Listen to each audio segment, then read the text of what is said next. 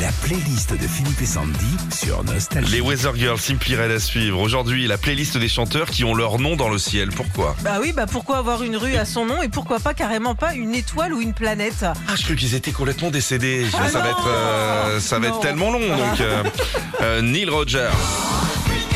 Avec pour ses 70 ans l'année dernière, un ami euh, qui- à lui qui bosse à la NASA lui a offert carrément un astéroïde qui se trouve entre Mars et Jupiter. Non mais c'est une vraie info que je vous donne à environ 482 millions de kilomètres de la Terre. Moi, j'ai un pote à la mairie, tu sais quoi Non. J'ai un banc. J'ai un banc à la gare. Dessus, il y a une 8-6. Ah, Attends, le truc le plus fort aussi, c'est qu'apparemment l'astéroïde Neil Rogers a une forme de patate. Ah, bah, ça me fera plaisir. La playlist des chanteurs qui ont, un- qui ont leur nom dans le ciel. Freddie Mercury.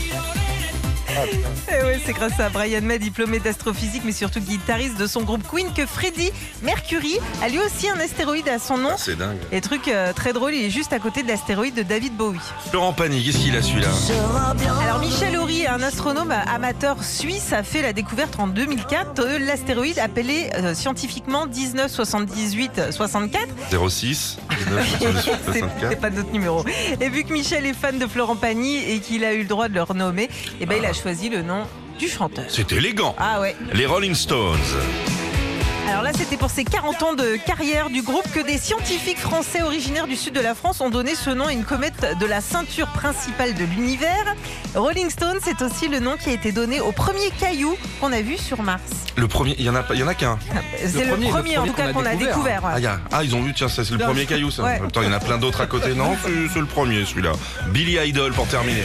Après avoir fait une grosse fête en 88, Billy part en cacahuète et appelle la NASA pour avoir une planète à son nom. On pourrait le faire. hein.